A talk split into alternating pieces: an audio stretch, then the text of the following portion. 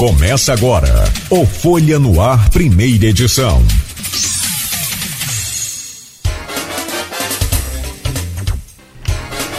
Terça-feira, 10 de janeiro de 2023. Começa agora pela Folha FM 98,3, emissora do grupo Folha da Manhã de Comunicação, mais um Folha no Ar. Bom, nesta terça-feira temos o prazer de receber aqui o Cristiano Fagundes, que é advogado, professor presidente da Academia Campista de, Letras. Cristiano, prazer imenso, muito obrigado pela visita, seja bem-vindo. Uma honra a gente poder conversar nesta manhã, falar um pouco sobre é, essa questão toda aí que está envolvendo o país agora neste momento e que, aliás, né, o mundo inteiro olhando com olhos é, é, é triste para esta situação uma democracia jovem ainda, mas sofrendo um ataque né, violentíssimo, indescritível, um ataque terrível e que foi na verdade, na verdade, um grande tiro no pé desse grupo. Né? Ontem o presidente da República se reuniu com os 26 governadores dos estados brasileiros, mais a governadora interina do Distrito Federal ou seja, os 27 governadores reunidos em apoio à democracia brasileira. Inclusive ali, todos aqueles governadores que fecharam e que deram total apoio ao ex-presidente Bolsonaro na eleição, como Zema, governador de Minas Gerais, o próprio Tarcísio, braço direito do governo, estava lá também. Então, foi um tiro no pé infelizmente, né, é, precisou de destruir o, o, nosso patrimônio com uma tentativa de golpe. Até que ponto a gente quer saber sobre isso também. E vamos falar sobre tudo isso, mas sem eu adiantar mais, deixa eu trazer só o seu bom dia e a gente começa a entrevista com o Rodrigo. Bom, bom dia, seja bem-vindo. Bom dia, Cláudio Nogueira, bom dia para o Rodrigo e bom dia para todos os ouvintes da Folha. É sempre um privilégio poder estar aqui conversando com os ouvintes da Folha. Estive aqui ano passado conversando com o nosso amigo, com o Marco, e retornando agora nesse momento tão bacana em que o grupo está completando 45 anos, né? E é um a gente sabe da importância dessa mídia, desse meio de comunicação para a nossa cidade, para a região. Vamos conversar sobre tudo isso, vamos falar sobre essa, essa tentativa aí de golpe, vamos falar sobre cultura, o que, é que a gente espera do ministério que tem à frente a Margarete Menezes, vamos falar também da nossa academia, né? que é uma casa importantíssima. Eu costumo dizer, Cláudio, que a Academia Campista de Letras é a Casa da Literatura de Campos e região. Então vamos falar da academia, dos eventos culturais, porque a gente promove esse diálogo, né? A cultura aqui produzida em Campos e o que a gente espera aí da cultura em nível federal. Vamos falar da reforma trabalhista, como você sugeriu. Então tem muita coisa boa para a gente conversar nesta manhã de terça-feira. Bem-vindo. Rodrigo Gonçalves, bom dia, seja bem-vindo. Comeu o bolo ontem? Rapaz, eu acabei de. Comeu? Comi, comi a torta salgada, estava muito boa, inclusive, né? Rapaz, eu, eu acho que eu vou voltar para pegar minha parte, que eu tive pois que sair. É. Pois é, desejar um bom dia a você, Cláudio, a também a todos os nossos ouvintes que estão que estão acompanhando a gente não só né, em 98.3, você que está acordando agora, você que já está no trabalho, você que está passando pelas rodovias aqui da nossa região, sintonizou o rádio, fique com a gente que vai ser uma manhã de muita informação aqui com o Cristiano Fagundes. Então agradecer né, a presença dele aqui. Já era um desejo nosso, né, Cláudio, trazer o Cristiano Sim. aqui, porque a gente tem tem interagido aqui ao nosso programa algumas pessoas para falar sobre esse novo governo, expectativa principalmente para a área da cultura, para outras áreas. E o Cristiano, por ser presidente da Academia Campista já era um convidado nosso nessa lista para falar um pouco sobre tudo que desenvolveu em 2022, que foi um ano de muita retomada também na academia, né? É, é, e agora também as previsões, o que se espera para 2023, né, de projetos. Então a gente já, já tinha esse desejo de trazer ele aqui, mas a gente uniu aí o útil e agradável porque o Cristiano também é advogado, professor, né? E também um formador de opinião. A gente gosta, né, convidou para que ele tivesse aqui falando um pouquinho sobre esses últimos acontecimentos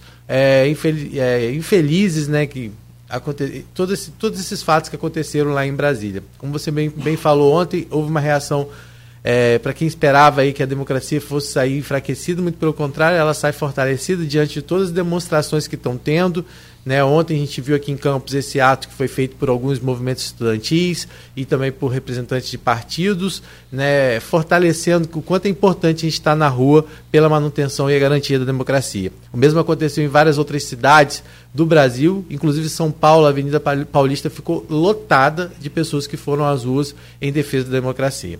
É, infelizmente é um cenário que a gente não gostaria de estar vivenciando, né? mas é, não basta só, como diziam ontem, né, as palavras dos manifestantes de quem estava lá em apoio à democracia, não basta é, apenas derrotar um governo é, como foi o último, mas sim toda a cultura, infelizmente, e aí cultura no sentido de tudo que eles produziram em relação a essa, essa instabilidade que a gente vive no país e principalmente o desrespeito à Constituição. Então isso é algo que a gente precisa ser muito bem trabalhado e o nosso papel aqui na rádio é também isso. Não é questão partidária, não. É questão de defesa da Constituição que é o que nos rege. Então é importante que todo mundo, ao ouvir esse programa, fique atento a tudo que vai ser dito pelo Cristiano Fagundes e tudo que a gente vai dizer aqui. Porque até agora já são aí pelo menos 1.500 presos. E eles vão, vão responder por isso e mais pessoas provavelmente vão ser, vão ser responsabilizadas por isso. Vão enxergar, vão, outras pessoas vão ser descobertas nesse esquema que não é simplesmente, a, simplesmente gravemente aquela invasão que aconteceu é, ao, ao, Palácio dos Três Poderes. E lembrando, como você falou, Cláudio, ontem foi uma demonstração muito bacana desses governadores, de representantes do STF, do Judiciário, que depois dessa reunião eles saíram de braços dados, desceram a rampa do Planalto de braços dados e, e foram até o STF. Eles atravessaram toda a Praça dos Três Poderes, mostrando essa força que a nossa Constituição tem, que a democracia tem. Então fica com a gente que o nosso programa com certeza vai fazer esse fortalecimento. E você que ainda tem dúvida do que, que aconteceu ontem foi aí a pior é, tragédia que o Brasil poderia viver no, no sentido de respeito à Constituição, os seus três poderes, fique com a gente para você entender um pouquinho mais e quem sabe aí, quando acabar esse, problema, esse programa, fazer uma auto-reflexão e imaginar se é isso que você quer para o seu país, tá bom? É, é uma situação muito delicada. O maior ataque à democracia do Brasil no, em todos os tempos. Claro que né, depois dessa ditadura, que é o ataque consolidado é, isso, em si, né? Fato mas eh, tirando a nossa democracia. Mas esse ataque ontem, é, domingo em Brasília, Cristiano, eu, eu, gostaria de fazer uma pergunta no sentido de é, entender de fato o que, que é e o que, que não é. Tem, tem uma, um elenco ali de pelo menos 15, pelo que eu ouvi a ministra Weber falar, 15 crimes cometidos é, dentre eles a tentativa de golpe. Houve tentativa de golpe, sim. A minha pergunta é: acho que a gente pode tentar entender tudo a, que aconteceu, você pode explicar para a gente se é terrorismo, se não é, pela lei brasileira, mas a minha pergunta é: que tipo de punição esse pessoal pode sofrer dentro do rigor da lei? Pois é, ali concorda com a ministra, né, que é uma pessoa de grande conhecimento jurídico, e vários delitos foram praticados ali, inclusive um que eu percebo que não está sendo comentado, mas também houve o crime de lesão corporal, porque assim que eu estava no domingo preparando uma aula para o curso aí para a OAB que a gente começa semana que vem, eu parei, eu ali acompanhando, preparando material e houve também o crime de lesão corporal, além desse que você falou, Cláudio, do crime, né, dessa questão do golpe de Estado. Por que, que eu penso que ali houve esse crime? Né? Pesquisando, porque minha área é trabalhista, mas a gente pesquisa, até porque no direito do trabalho a gente se depara com crime. Uhum. Crime praticado pelo empregado, e o que, que isso vai trazer para o contrato de trabalho dele, ele pode ser dispensado por justa causa. E ali, a, a, essa questão do golpe de Estado, que, à luz da legislação brasileira, é tentar depor por é, meio de violência, grave ameaça, um governo legitimamente constituído. E é nítida a pretensão das pessoas que estavam ali envolvidas naquele episódio, né? Logo após a posse do atual presidente. Em menos de uma semana, aquelas pessoas com essa questão da camisa, lamentavelmente, o uso da nossa da camisa da seleção brasileira, né? usar um símbolo tão importante, tem toda uma simbologia, isso é para trazer alegria. Isso não é para ser usado em momento de vandalismo, né? Então a gente teve sim, na minha concepção, a, a prática desse crime, né, do golpe de Estado, que é tentar depor, tentar tirar um, um por meio de violência um governo que foi legitimamente constituído, que foi o que ocorreu nas eleições. Né? Uhum. E a gente, por que, que eu digo, Cláudio e Rodrigo, que ali na minha concepção também teve o crime de lesão corporal? O que me chamou também muita atenção, Cláudio, além de todo aquele prejuízo para o patrimônio público, um absurdo aquilo que foi feito, mas o que fizeram também com os policiais, com os animais. Né? Você vê que eles foram com um pedaço de pau batendo lá nos cavalos, batendo. E isso não está tendo uma atenção devida. O crime ali praticado contra os animais, contra os profissionais Teve aquela menina ali. aí que defende, desculpa, muito bem observado por você. Hoje que eu vi aquela. Luísa Mel. A Luísa Mel, né? É, é, ressaltando isso Uhum. E eu vi aquele cavalo caindo ao Nossa vivo. Eu falei, ó, vai dar problema. Claro, aquilo ali no momento em que a gente está, né, a legislação se preocupando com isso. Então você vê que as pessoas estavam tomadas por um sentimento lamentável, lamentável, uma coisa que parece que foi é, construída, incentivada, né? Então a gente pode falar no gripe, no, no crime de golpe de Estado, na tentativa. Quantos aí, anos dá de reclusão para golpe de Estado? Olha, vai aí mais ou menos de 4 a 12 anos de reclusão. De reclusão. Né? Então, e está gente... fácil identificar todo mundo ali. Sim. Ou se não a maioria. Muitas não, imagens, e, né? E foi incrível, porque isso é, de imediato, é, logo depois que começaram a circular os vídeos e tal, é, a, a, a própria sociedade criou um site onde eles colocaram os rostos dessas pessoas para que as, as, outras pessoas que conhecessem ajudassem a identificar. identificar. Então foi identificado ex-BBB, foi identificado vereador, foi identificado... Foi... Até funcionário do Banco do Brasil, do banco, parece, né, pelo que eu tenho acompanhado Militares, aí. pessoal da EBC, foram identificados várias pessoas através desse trabalho. E esse site está no ar. Daqui a pouco a gente pode até falar lá, porque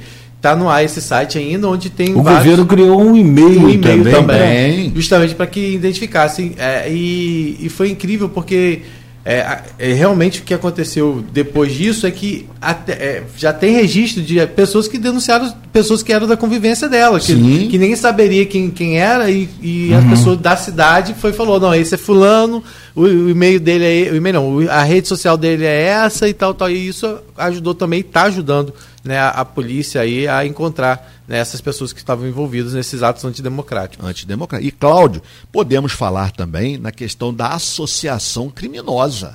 Né, porque ali a gente percebe que foi tudo, né, foi tudo orquestrado. Né? Então, é, muitos estudiosos no direito da criminologia, dessa ciência, eles também apontam a prática desse crime de associação criminosa né, que consiste em que associarem-se três ou mais pessoas para o fim específico de cometer crimes. E essas pessoas foram para lá com essa concepção de praticar aquele crime. Né, de, e, e você estava na, na, abertura, né, na introdução do nosso texto de hoje, você falava do apoio né, de todos os governadores. Um gesto bacana de simbologia. E, isso, e o que a gente pode falar também, Cláudio, o apoio ele não está restrito ao nosso território.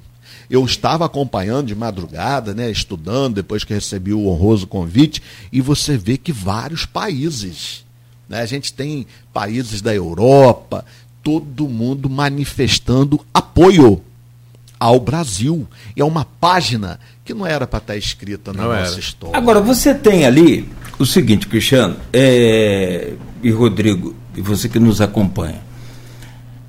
É, você tem ali uma série de criminosos. Aqueles que praticaram. São criminosas. Sim. Você usou o adjetivo correto, você fez um ah, sim, sim. certo. É, é, se sou eu, estou preso que cometo uma coisa dessa. Mas vamos lá. Você tem aqueles que cometeram o crime, E tão responsável ou mais, ou tão responsáveis ou mais, são aqueles que comandaram e orquestraram tudo isso. Aí você vai pegar uma lista de empresários que já tem, e não são poucos, e são de vários estados brasileiros. Você vai pegar o governador de, de do Distrito Federal, que por omissão Sim. clara e, e nítida deixou de agir ah, porque ontem a vice-governadora que assumiu, na fala com a reunião, ela defendeu de que o governador também foi vítima de informação falsa. Bom, de um lado a comprovação de que eles trabalham com fake news o tempo todo e isso nem precisa comprovar mais. Sim. Porque a pessoa que acredita que encostou do Brasil aqui uma fragata russa com um míssil supersônico está de brincadeira. Os caras. É um absurdo que o presidente do, do, do, do ex-presidente do Brasil comprou uma pilha lá nos Estados Unidos, o Bolsonaro, que aquilo ali é suprimento para guerra. Que vai precisar de lanterna. Uhum. Então, então, essas pessoas estão seriamente envolvidas nessa bolha e não saem dela e acabaram cometendo. Então viraram massa de manobra para determinado. Como é que pode ser esse tipo de punição? O governador já foi afastado do cargo por 90 dias, é claro, evidente, é. para evitar que se acesse provas. Uhum. Agora, você tem ali duas outras situações. Essa desses empresários financiadores, que aí vai se descobrir, vai. não está não tá tão difícil. E a outra pergunta é: o que, que, pode acontecer com a Polícia Militar e com o comando da Polícia Militar, porque a hora que a Polícia Militar foi atingida, como você disse, covardemente, aí já era um outro momento, aí já havia até a intervenção do, do, do, do governo federal na segurança, na, na, na segurança de, federal em Brasília, aí já era outro momento. Então, até ali, houve omissão e concessão da polícia para o pessoal entrar é como, como, como, é que né? pode. O, o, que tipo de punição pode é. acontecer é. para essas. Pois é, eles vão responder por esses delitos que a gente estava falando. E você, é, o que, que a gente percebe? Como já o Rodrigo falou, que mais de 900 pessoas né, já estão, já foram. Dão 1.500 mais ou menos até agora. É, que já foram né, identificadas. Sim. E agora qual é o próximo passo, Rodrigo? Com essas pessoas, como agora a coisa vai apertando, a gente vai acabar a justiça vai acabar chegando às pessoas que estavam por trás, né, financiando tudo isso. Porque, veja bem, ali a gente tem pessoas de todo o Brasil.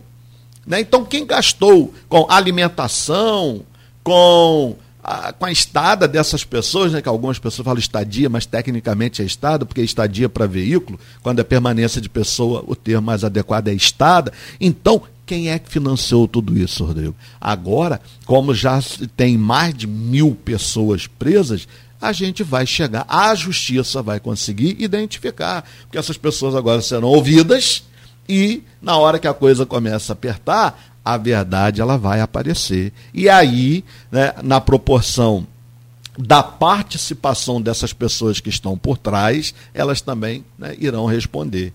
E um episódio e como a gente está comentando, todo mundo manifestando apoio, e a nossa instituição, ainda que regional, uma academia aqui de Campos, né, do estado do Rio de Janeiro, mas a gente também fez uma nota é, de repúdio, e isso foi colocado nas redes sociais da, da instituição, da academia. Percebi também ontem à noite que a Academia Brasileira de Letras também não foi omissa, a ABL também fez uma nota de repúdio, e acho que todo mundo que tem bom senso, independentemente de questão partidária, Cláudio, porque é o que você falou, né? até pessoas que apoiaram o, o presidente anterior, mas diante do que foi feito agora, desse ato terrível que entrou para a história do dia 8, essas pessoas também não andaram de mãos dadas apoiando esse episódio. O prejuízo ali é enorme e dinheiro que é nosso, né? e maculando a imagem do nosso país para o mundo todo. Uhum. E a análise do Rodrigo, que eu assino abaixo, isso fortaleceu. Quando o né, quando Cláudio também falou aí na abertura, quando ele diz que isso acabou fortalecendo, você falou do tiro no pé, e eu concordo com você. E olha, analisando né, um olhar para a, a gestão do, do Lula nos outros dois mandatos, eu tenho a impressão de que Lula pelo histórico dele, essa questão de sindicato, eu percebo, não sei se vocês concordam comigo, se o nosso ouvinte concorda, mas o Lula ele, ele quando ele está diante dessa situação de contraste, de divergência, me parece que ele tem esse dom. Ele sabe trabalhar e ele vem mais forte. Né? Então, além dele estar tá recebendo o apoio de, da, dos governadores, né, das instituições, também lá dos países, como a gente já comentou, isso aí eu acho que vai trazer mais força, porque agora. Porque sabe por que eu estou dizendo isso, Cláudio? Tudo a gente tem que ter um argumento, para não ficar uma coisa como uma falácia. Mas veja bem, Lula é uma pessoa experiente. Né? Você já deve estar chegando aos seus 80 anos e tem décadas uhum. de, de, participação na política.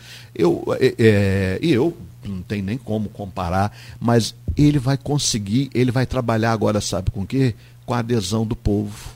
O que Lula vai fazer agora com essa manifestação, né, com relação à posse dele, os três poderes foram agredidos, ele podem acreditar, ele vai conseguir trabalhar para trazer o povo para ele. Né? Essa, já teve uma, uma votação expressiva, mas eu acho que agora, com esse ato, o brasileiro, o brasileiro é uma pessoa de boa índole, ele vai conseguir, é adesão, sabe, Rodrigo? Não sei se a Cláudia aí também concorda comigo, mas eu acho que ele sai fortalecido. ontem os três poderes estavam lá. Eu não falei, eu falei dos governadores, mas estava o STF, Supremo, é, representado. Né? o, o, o, Lira não pôde, mas mandou representante. Quem não pôde mandou representante logo imediato. Sim.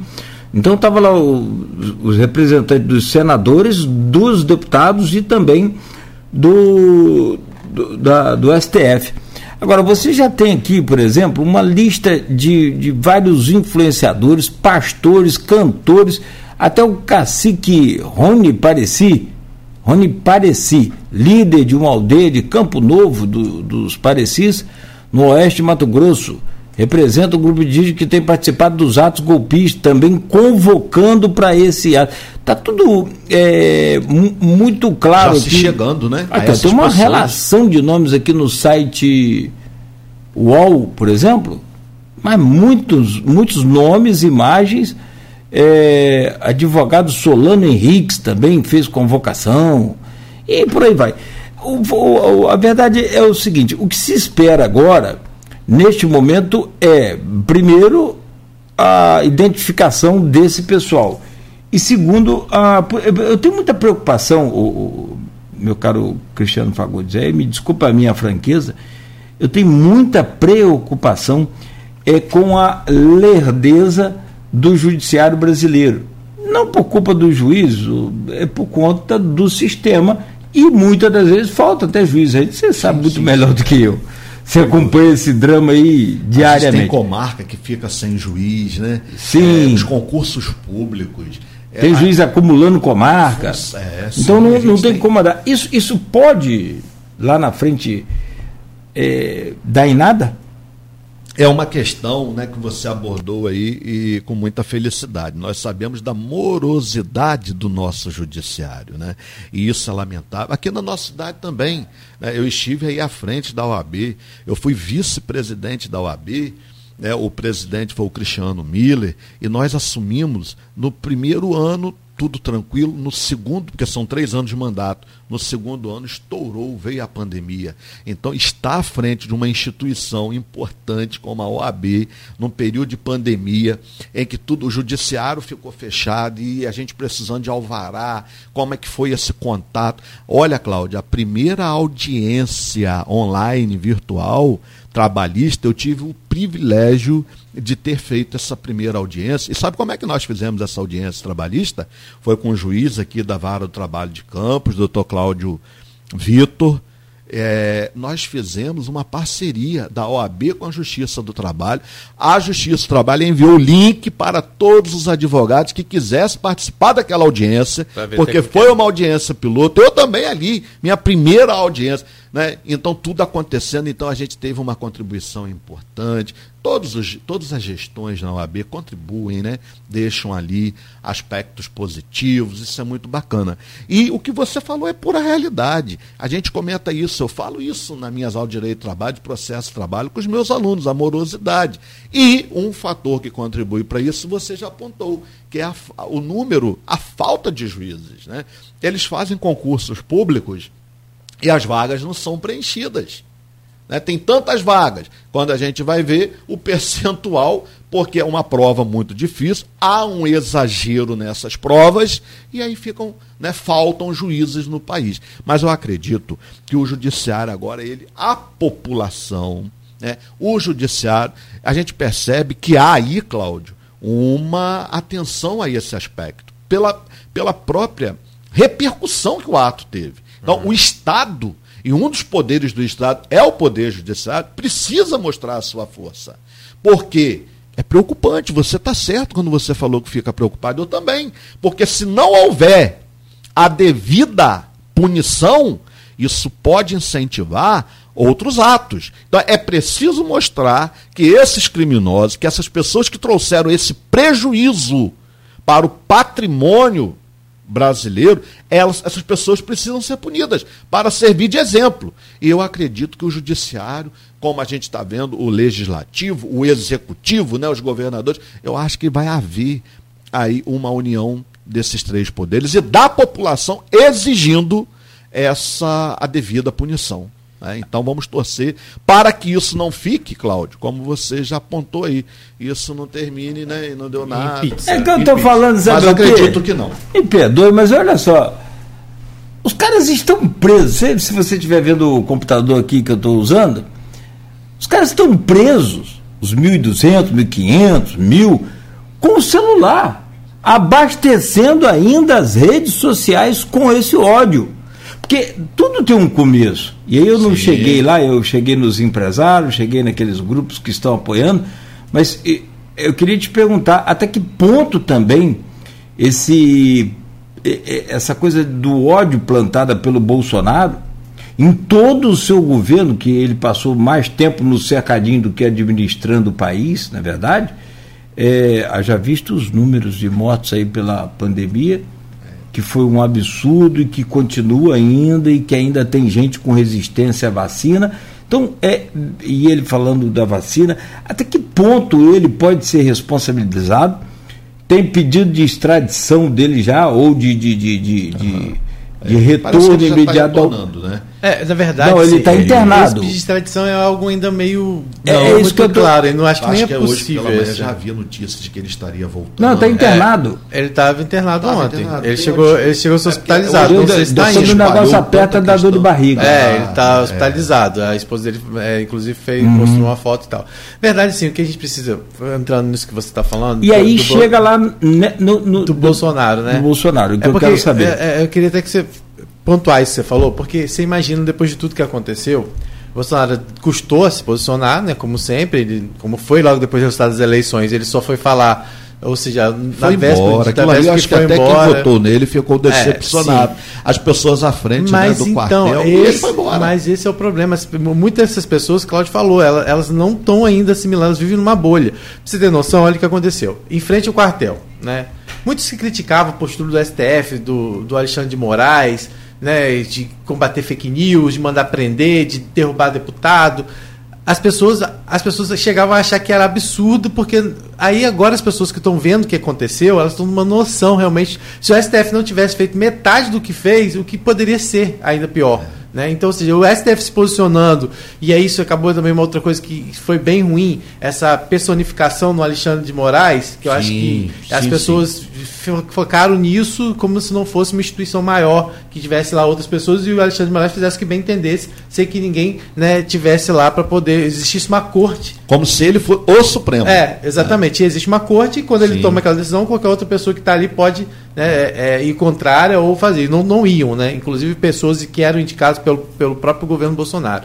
Então é, é difícil de entender. Mas aí quando você vê o Bolsonaro, depois que acontece o que acontecendo, ele vai lá e coloca uma, uma, uma, nota. uma nota. E na nota ele reforça, entre outras coisas que não concordo, mas diz assim, é porque isso é uma coisa que a esquerda também já fez. E Lá compara. No ano tal. Não, isso né, compara 2013 e 2017. 17. Que são situações totalmente diferentes. Uhum. Ninguém estava querendo é, dar golpe de Estado. Não. Não houve essa depredação do jeito que foi não aos três poderes. Comparar, Rodrigo. E aí ele acaba fazendo com que. Mas ontem eu tive. Ontem eu tive com algumas pessoas que votaram no Bolsonaro e que ainda usaram isso. Ah, vocês estão falando, mas a, a, esquerda também fez isso em 2013, fez isso em 2017. Foi com base em que você está falando isso? Com base no que o presidente falou? Porque não foi dessa forma. E sem contar que nesses outros dois anos a gente teve até morte de Sim. manifestante. A gente teve mais de 49 pessoas feridas, levadas para o hospital manifestante. Estou dizendo que elas estavam certas também, não. Estava errado ter feito o que fizeram. Mas são situações totalmente diferentes. Não foi registrado nem um terço, nada. Na verdade, assim, nem um 0,01% de, de, de, de, é, destruição ao patrimônio público. Então, se comparar situações como essa, são principalmente pela. É, chega a ser imbecil, principalmente pela, pela comparação do que era ou seja, era algo. Entendemos. Né, que as, é. pessoas, por exemplo, começou o ato de 2013, se não me engano, começou por causa da, do aumento de passagem de 20 centavos em São Paulo. E aquilo Sim. acabou se alastrando pelo Brasil todo. É, então, depois foi em relação à reforma trabalhista, de 2017, se não me engano, foi a reforma trabalhista, que, que inclusive que gerou a, aquela, todas aquelas manifestações, a CUT foi para lá, subiu a, a, rampa, como aconteceu, mas não houve essa invasão, como estão dizendo que aconteceu dessa vez. Não é. tem nem comparação. Então, se você está ouvindo a gente, e se por acaso quiser, vai lá, procura, pesquisa. Não pesquisa fake news, não. Pesquisa notícias, pesquisa história, que você vai ver que não tem comparação, não existe. E mesmo que, e mesmo que tenha ocorrido lá atrás algo que vocês. É, que tantas pessoas reprovaram, porque o que mais você viu eram pessoas que votaram no Bolsonaro, apoiaram o Bolsonaro por, justamente por criticar medidas que eram adotadas muitas vezes como extremistas por pessoas da esquerda. É, manifestações, é. invasões, a época, né? Então, e, e, foram justamente as pessoas que agora, de uma certa forma, estão querendo fazer vista grossa. Então não dá. É. Não dá para usar mais esse discurso. A gente está tendo que reconstruir o, o, o, país. E quando você fala isso agora, é estruturalmente Entendeu. também, né? Tipo, é, é, é, absurdo, mas é falar que você vai ter que reconstruir prédios, que são obras é, tomar, tombadas. É, é, a Câmara não pode ter hoje uma sessão, me parece que vai ter uma sessão extraordinária, vai ter que ser virtual. É. O Senado também vai ter que ser virtual, está tudo destruído. E aí, Cláudio, é o que, você, o que o Rodrigo falou, nós entendemos, né? Quando o presidente vem a público se manifestar sobre o episódio, como uma forma de chancelar o que aconteceu, o que é que ele faz? Ele se reporta a episódios que aconteceram. Ou seja, ah, mas isso já foi feito, mas você foi feliz foi feito, houve aquilo que a gente não apoia. ratifica, a gente não apoia, mas está longe, longe, longe quilômetros de se poder estabelecer essa comparação que ele pretendeu fazer. Né? Então, era o momento de, como um chefe de Estado, a importância que ele tem para essas pessoas, para esses seguidores dele, era a hora dele chegar e falar: não, a gente não apoia isso, mas não, ele vem ainda tentar amarrar a fala infeliz. Ah, mas já foi feito isso. Como se o fato de já ter ocorrido um episódio errado fosse motivo para chancelar, autorizar que o erro fosse replicado. Né? Muito bacana a observação. Esse pessoal que está detido aqui agora em Brasília, com o posse do celular, não está errado, não? É, se tiver com o celular, sim. É, porque não podia ter acesso ao celular. É, na verdade, na verdade tem que saber por que, que acontece. Ainda nem todos foram fichados ainda, né? Eles estão lá, é. eles estão detidos. Estão passando por uma triagem. É, então, é. é. então, assim, eu acredito o, o, ideal seria de, de imediato recolher o telefone de todo gente, mundo, né? né? Mas a quantidade para é, você agora. Mas também você tem que entender que são pessoas, nem todos que são pessoas ali que elas sabem do direito delas, tá?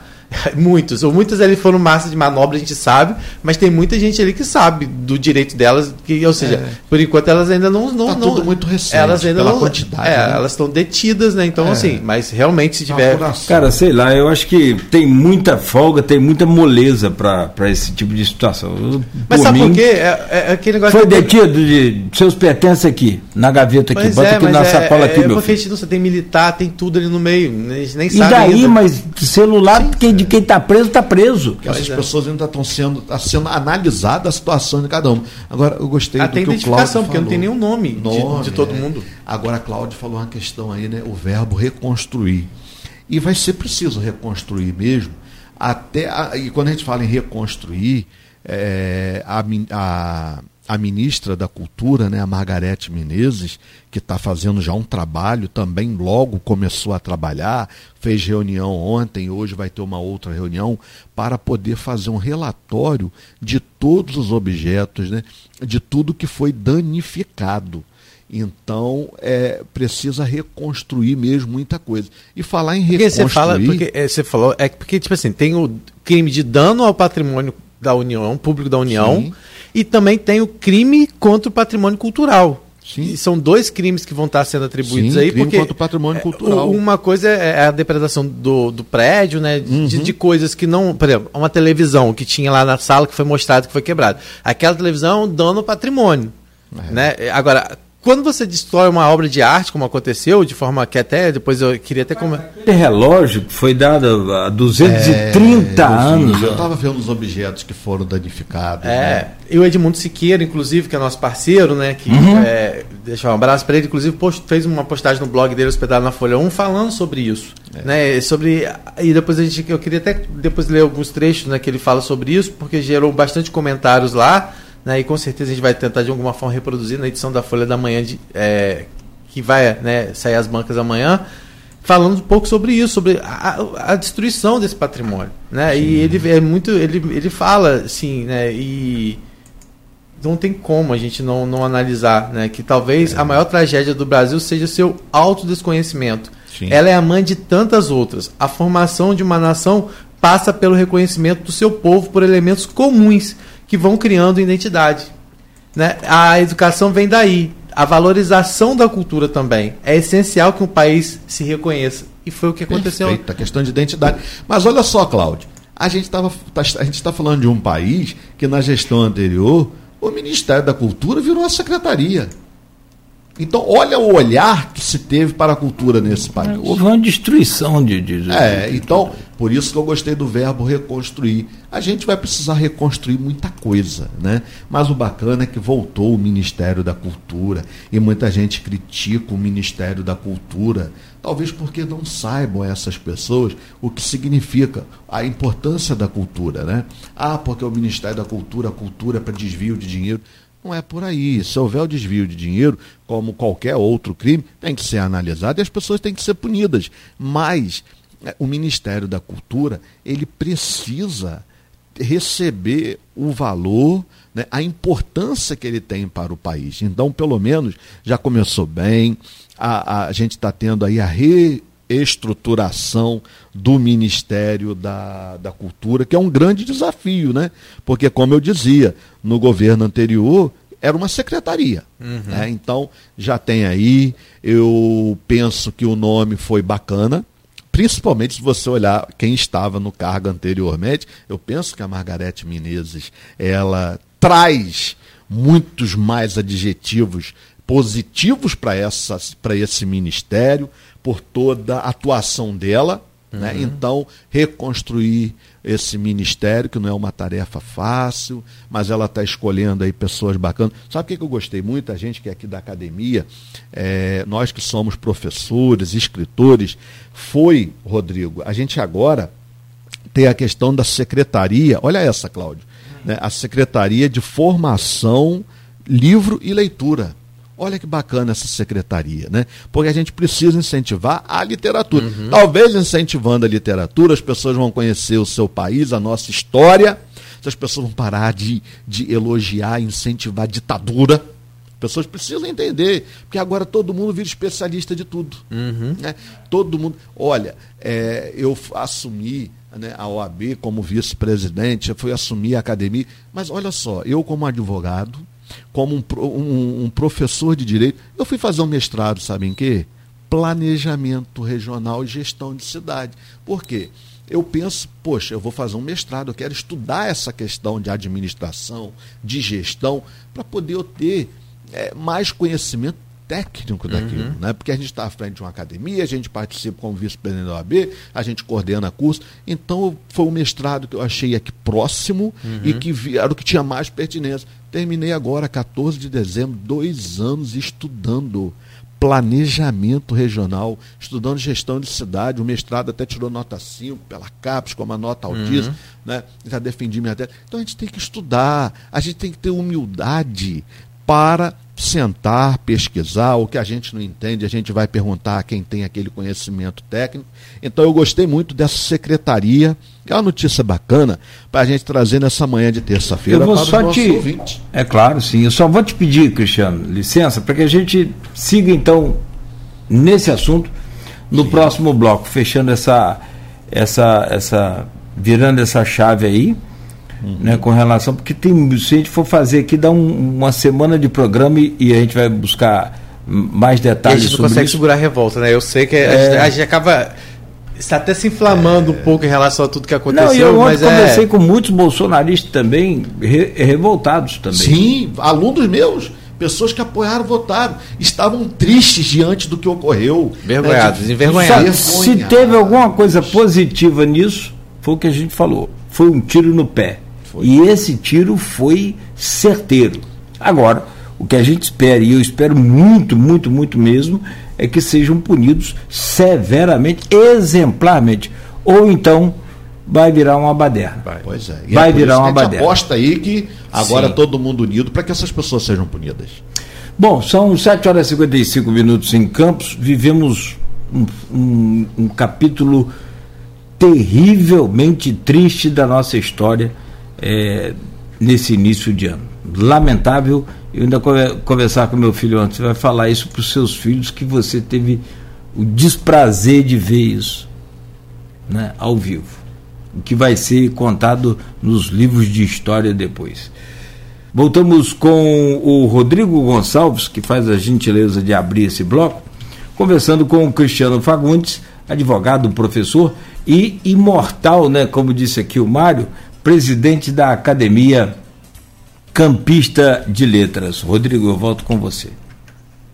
Bem, a gente pode voltar, aproveitando a oportunidade, que a gente, nesse primeiro bloco, falou sobre alguns assuntos, vamos falar sobre outros ainda agora nesse segundo bloco, principalmente fortalecimento da cultura, né, também um pouquinho do trabalho do Cristiano na frente lá, junto com a doutora Wanda Terezinha, da Academia Campista de Letra, que foi um ano de 2022, um ano de muitas retomadas, de muitos eventos. A gente vai falar um pouquinho sobre isso. Eu tive a oportunidade de ver a Folha Letras, que é um espaço onde sai aí é, publicações da Academia Campos de Letras, onde o Cristiano fazia uma análise, inclusive, desse, de todos esses eventos. A gente vai falar um pouquinho sobre isso, mas, claro, não podemos deixar também né, de prestigiar aquelas pessoas que estão acompanhando a gente lá no Facebook, nas nossas transmissões, lá no Grupo Opiniões também, aquelas pessoas que estão dando o seu abraço.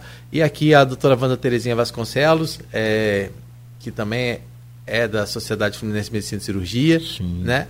É, fã da Terezinha falando bom dia a todos. É, ela dizendo excelente análise feita pelo Edmundo Siqueira no momento atual sobre a questão que ele fala lá sobre a destruição do patrimônio. O Maurício Batista dizendo que é pior do que a simulação de defecar na invasão do STF, a princípio servidor do, do Banco do Brasil. Então, assim, é, alguns comentários. Amigo, infelizmente, esses eleitores radicais não querem saber da verdade. As fake news é, são aí o alimento desses seguidores. Né? E aí tem outros comentários, como a, a doutora Alerte Senda também, falando bom dia, Cristiano, parabéns à Folha é, por convidá-lo para esta manhã. Ouvi-lo é sempre prazeroso e esclarecedor, com certeza está sendo um prazer realmente para a gente receber ele aqui.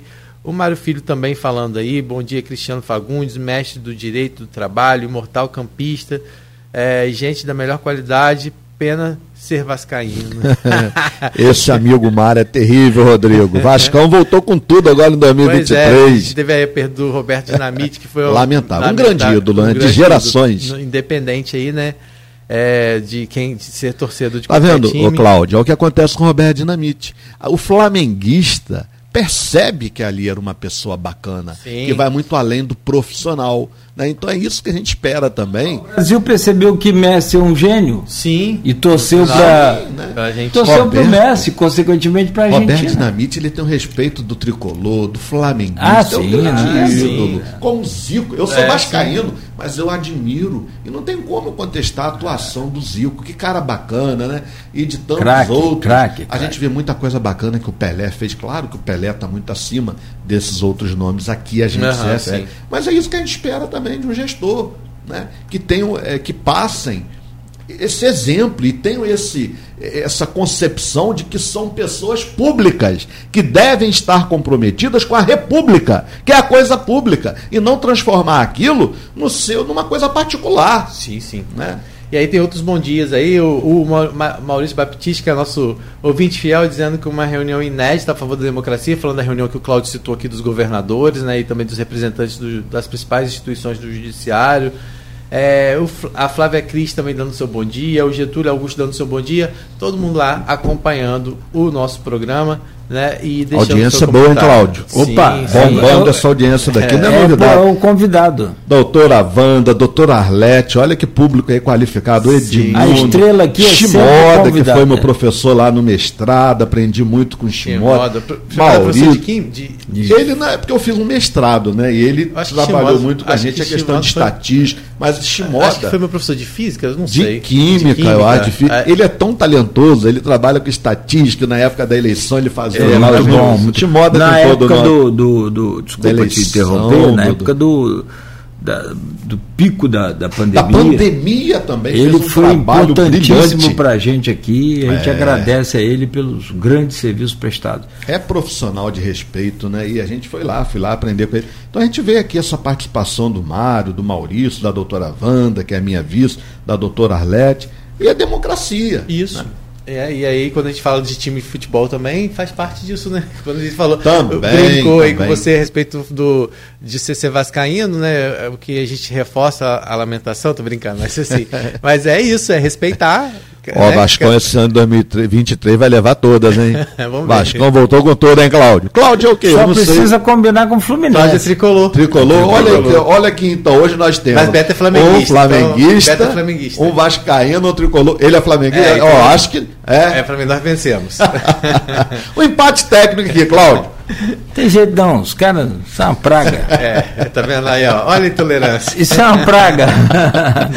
Mas é isso. Vamos voltar aqui pro. Como diz, é pro, pro nosso canavial que fala? É pro nosso canavial, como parafraseando aí o, o grande capi. Bem, a gente está falando, claro, sobre todos esses acontecimentos, a gente está tentando levar para um lado mais leve esse momento, mas é, é porque quando a gente fala de é. cultura, também é isso, né? É a gente. É, abrir espaços para as diferentes culturas. E aí a gente precisa reforçar o que o Cristiano estava falando no início do nosso último bloco, sobre o que a gente viveu nos últimos anos em relação a uma sabotagem que se tentou fazer à cultura, né? e a palavra é essa, foi isso que aconteceu, tentaram sabotar a cultura de todas as formas, né? independente de, como o Cristiano colocou, se em governos passados houve algumas coisas que não infelizmente macularam aí a, a importância da cultura, não pela cultura, mas pelo, pelas pessoas que estavam envolvidas, às vezes de receber recursos e não investir devidamente, mas que isso existem punições específicas. E o judiciário cuida muito bem disso né, quando as denúncias são feitas devidamente. O que não dá é para as pessoas também ficarem falando e muitas vezes não levarem à frente essas denúncias. Então, se você muitas vezes percebe que há algo acontecendo de errado do seu lado, você tem várias ferramentas para poder denunciar isso. Ministério Público, a polícia. Então, às vezes pessoas falam assim, ah, porque fulano recebe recurso e, e não faz. Mas se você tem certeza disso, tem como provar, procura o judiciário para punir. Porque é. há formas de se recuperar dinheiro, dinheiro público muitas vezes, né? Leve ao conhecimento do Ministério, Ministério Público. Público. Foi o que eu falei. Né? As pessoas às vezes falam e, não, e, isso não acontece. Então, assim, realmente se existiram denúncias no passado em referente a recursos da. Ah, fala muito da lei é, Rouanet, né? Que é uma lei que, importantíssima, que as pessoas precisam entender a importância dela. Eu até quero que você fale sobre isso, porque as pessoas é, distorceram totalmente o que, o que é. Ah, ah, porque teve recursos que foram aplicados e que foram é, pagos e as pessoas não usaram. Essas pessoas vão Fiscaliza. Judicializa, não é isso? É isso, vamos então, fiscalizar. É importante a gente falar sobre isso e o Cristiano estava falando muito, muito bem a respeito disso, desse fortalecimento que a cultura precisa ter a partir de agora. E primeiro deles foi voltar a ser um ministério, que isso ah, dá uma abrangência muito maior, mas eu queria, queria falar sobre isso, sobre a expectativa que se tem de articulação também com as academias. Porque a gente viu durante muito tempo aí a falta de diálogo nesses últimos anos. Né? Ou seja, não tem como você falar de cultura sem dialogar com as principais instituições que estão no nosso é, país há séculos, né? Perfeito. E aí a gente fica assim, pensando como que as pessoas. Aí quando você vê o que a gente viu acontecendo lá, né, que foi muito bem colocado pelo Edmundo Siqueira na sua postagem, né? de as pessoas depredando a nossa cultura, o patrimônio, a gente passa até entender um pouquinho o que, que aconteceu nesses últimos anos, sim, né? O, o reflexo que isso trouxe. É, pois é, então, vamos falar assim dessa questão do Ministério da da cultura que está sendo reestruturado, à frente a Margarete Menezes, e que a gente comentava aqui nos bastidores, né? A importância de trazer a Margarete pelo fato de ser uma mulher. Eu vi que tem várias mulheres à frente de ministérios, isso é importante. A mulher precisa ter seu espaço, mas não só pela questão de gênero, também pela. A gente vê a Margarete Menezes traz toda essa representatividade por ser mulher, por ser negra, mas também a gente tem que olhar o currículo dessa técnica, pessoa. Parte né? técnica. Não né? foi uma coisa aleatória, vamos pegar a Margarete? Não. A Margarete tem uma atuação muito importante, ela tem experiência com projetos sociais. Até pela manhã, né, eu depois que preparei a aula do cursinho preparatório para AB, eu fui lá pesquisar mais a vida da Margarete. Porque é isso que está faltando, Cláudio. As pessoas saem comentando, mas não querem pesquisar, não querem estudar. Né? E aí eu vi que a Margarete ela tem experiência, fui estudar, fui ver esse movimento, o movimento afropop brasileiro, lá de 2005, né? que é um bloco que festeja a cultura negra, que isso precisa ser respeitado em nosso país. Né? Ela também estava à frente da fábrica é, de cultura, que é uma ONG que oferece cursos profissionalizantes para jovens, traz oficinas de arte e educação para crianças. E ela tem agora um grande desafio, que é reestruturar o ministério, Cláudio, porque como a gente estava falando no bloco anterior, que virou uma secretaria na gestão anterior, né? E agora olha só o que o Rodrigo falou que é muito bacana. Tem que dialogar com as academias. Como é que você vê um, um ministério da cultura, uma secretaria voltada para a cultura que não dialoga com as academias de letras? Não vai dar certo. Aqui a gente tem que lembrar do grande poeta de Tabira, Carlos Drummond de Andrade, tem de andar de mãos dadas. Tem de andar, tem que ter esse diálogo.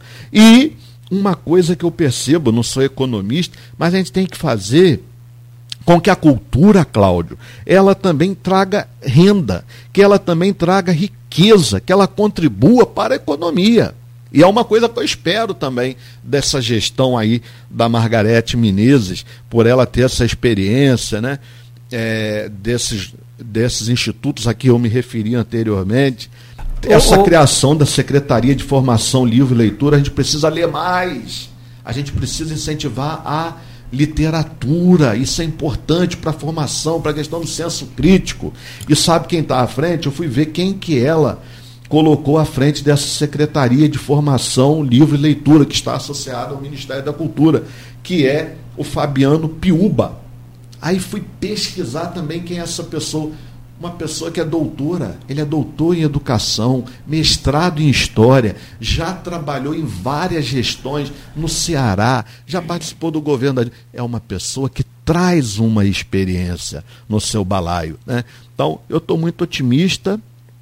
E aí, Cláudio, é, uma fala do Gilberto Gil, e os nossos ouvintes eles vão entender o que eu vou dizer que Gil, que já foi também né, do Cultura. Ministério da Cultura, hoje é acadêmico, né, um membro da Academia Brasileira de Letras, um grande poeta, um grande compositor. Gilberto Gil diz, a gente encontra isso aí né, na, na internet, que a cultura ela precisa ser vista como uma coisa ordinária como uma coisa comum e não como uma coisa excepcional, como uma coisa extraordinária. Muito bacana para os nossos ouvintes aí, para a Flávia, para o Mário, para a doutora Arlete, que é uma grande incentivadora da cultura, né, a doutora Wanda.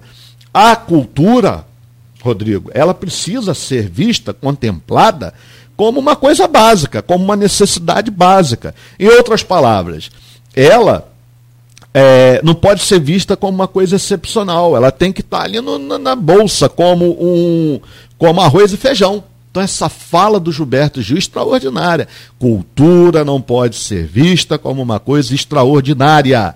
Cultura tem que ser concebida como uma coisa ordinária que faça parte da cesta básica, assim como arroz e feijão. Olha a grandeza dessas palavras do Gilberto Gil. Uhum. E é o que a gente espera que a Margarete Menezes faça, trazendo toda essa força da mulher nordestina, dessas pessoas que sempre viveram à margem e todos os preconceitos que a Margarete já passou, uhum. né, por questão de orientação sexual, pela questão da etnia. Então eu estou torcendo muito, porque independentemente de quem a gente tenha votado, eu tenho que torcer para o meu país, uhum. eu tenho que torcer pela minha cidade, independentemente de quem eu tenha votado. A gente tem que ter uma concepção de libertação, de crescimento, tem que ter um pensamento positivo. Esse país não vai para frente tão nunca. Sabe o que, que, me preocupou também nessa questão? É quando, quando foi nomeada a Margarete, né, além de. até tive conversando com o Totinho, que é da igualdade racial aqui em Campo sobre isso, uhum. é que é, as pessoas claro, focam na questão da, da representatividade, mas é o que ele fala, as, todas as pessoas são tecnicamente preparadas para isso. Né? Ninguém vai colocar ninguém simplesmente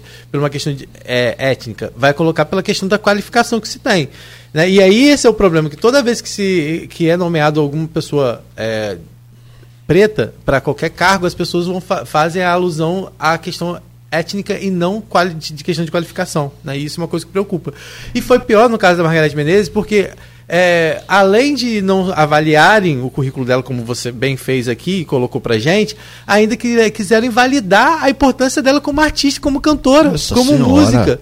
As pessoas, as pessoas é. como, se, como se o fato dela ter uma convivência com a música como ela tem durante tanto tempo, ter convivido em vários, vários é, momentos com vários tipos de, de governos, porque quando você é um artista, você circula sim, em tudo, sim, tudo sim. que é lugar, passa governo do governo, mas a sua obra fica, se você enquanto artista fica. As pessoas quiseram ainda invalidar a importância dela enquanto música, enquanto, enquanto artista, enquanto cantora. Então, Nossa, assim, a, a, gente precisa é, dar o reconhecimento às pessoas que elas têm, né? E parar com isso, de achar que porque é negro, porque é preta, a pessoa não tem condições de estar no cargo. Porque é. simplesmente é porque está sendo isso é histórico, é, cota, né? né? Como as pessoas é. acham que cota também é isso, né? Que é, é isso. E, e, mesmo, e mesmo é, a gente precisa dizer que mesmo que em alguns momentos isso seja é, determinante para a escolha sim de algumas de algumas de alguns cargos, isso é uma não é nem posso nem dizer uma recompensa, mas é uma dívida que a gente tem Sim. Então, é o que falou, é leitura, estude, para você saber a dívida que a gente tem com o povo preto. É, né, o quanto a gente tem essa dívida é, todos nós, enquanto sociedade, precisamos é, parar com essa visão de achar que está fazendo favor. Olha aí, Cláudio. A grande verdade é o seguinte: deixa eu falar mais no linguajar popular aqui. É para muita gente no Brasil, muita, não todos, mas para muito, fica claro isso. É, cultura do Brasil é coisa de malandro. É coisa de malandro. Ou seja, um país que não lê. Você tá, você um tá, país que tá tem literatura. Então, mas aí você fala o que, que precisa ser feito para que. Porque, na verdade, se você for avaliar bem, eu tenho uma admiração pelos, pelos empresários brasileiros, aqueles que andam na linha correta, os caras são verdadeiros heróis. Sim. Se você. Quantas moedas nós tivemos da década de 80 para cá? E quem movimenta a economia do país. Pô, né, você pega. E aí Gera você emprego. vai. Você sabe quantos empregos diretos o comércio de Campos gera? Tem noção? São 50 mil. 50 é. mil pessoas.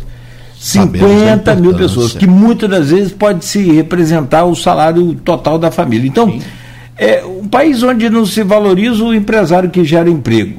É. Porque as taxas são né? exorbitantes, né? não há incentivo nenhum. Pelo contrário, não. Ser empresário são... nesse país é muito difícil. Eu estou falando, os é. caras são verdadeiros heróis. O cara abrir um comércio, colocar ali, investir, acreditar.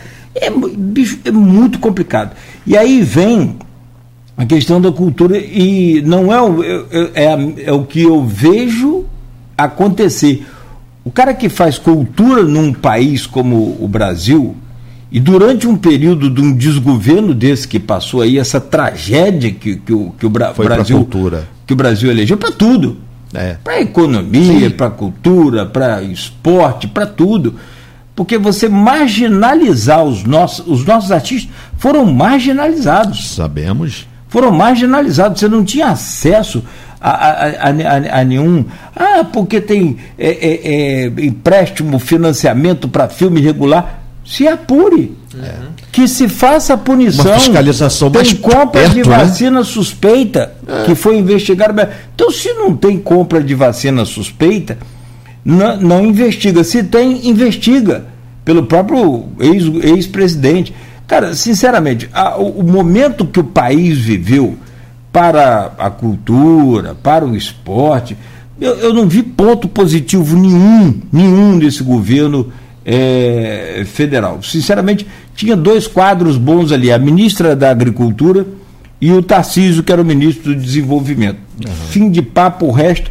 Você vê o, o, o a, a, Secretaria da Igualdade Racial, colocaram um maluco lá, um. é, Fundação Zumbi, na verdade. Fundação né? Zumbi. É. Né? No é, próprio MEC, né? Tudo aquilo que a gente o, teve. O, MEC, nós tivemos as coisas quatro que ministros em. É. Primeiro trouxe um. também, né? De e denúncias. Ué, é, a, a, corrupção dos, dos pastores no MEC com, com barra de ouro ficou evidenciada, clara, todo mundo viu isso, só não vê quem não quer. Agora, o que precisa ser feito agora para recuperar não vai ser feito em quatro anos.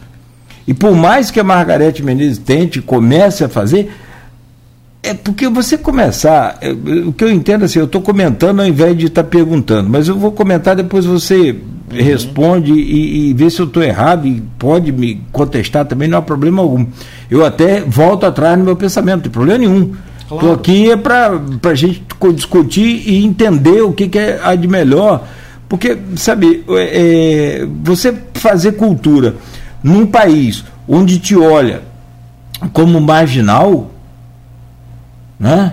Alguma coisa está errada aí, tá bastante, não tá? Alguma então, coisa está fora da ordem, como diz Caetano cê, Veloso. Você está compreendendo? Se você pegar um, um, brasileiro desse, que tem um potencial como nós temos, e você vai pegar brasileiro lá do, do, do, do Iapó, que é o Chuí, com talentos Mas maravilhosos. Se pegar esse cara, colocar ele na França, por exemplo. Nossa senhora, nosso artista é super valorizado lá. Entendeu? Né? Mas aí você vai, chega aqui e o cara é criminalizado, ele está roubando o governo, e no entanto Cláudio. a gente sabe. E se falar em roubo de governo, é... então viu roubo maior do que durante a eleição? essa distribuição descarada do, do, do tal do Bolsa é, Auxílio Brasil, que, é. que era o Bolsa fez o check-in de Campos virar um trocadinho perto disso. Isso. Então, assim, é, é preciso rever tudo isso. Porque o, o, o, o, o que foi colocado de, de, de, de tentar vincular, e o que é pior, sabe o que? É um médico chegar e falar que não acredita na Covid é, na vacina. vacina. É uma, uma, uma, uma, A que ponto se chega? Né? é a Regina Duarte? esculhambar a, a cultura brasileira.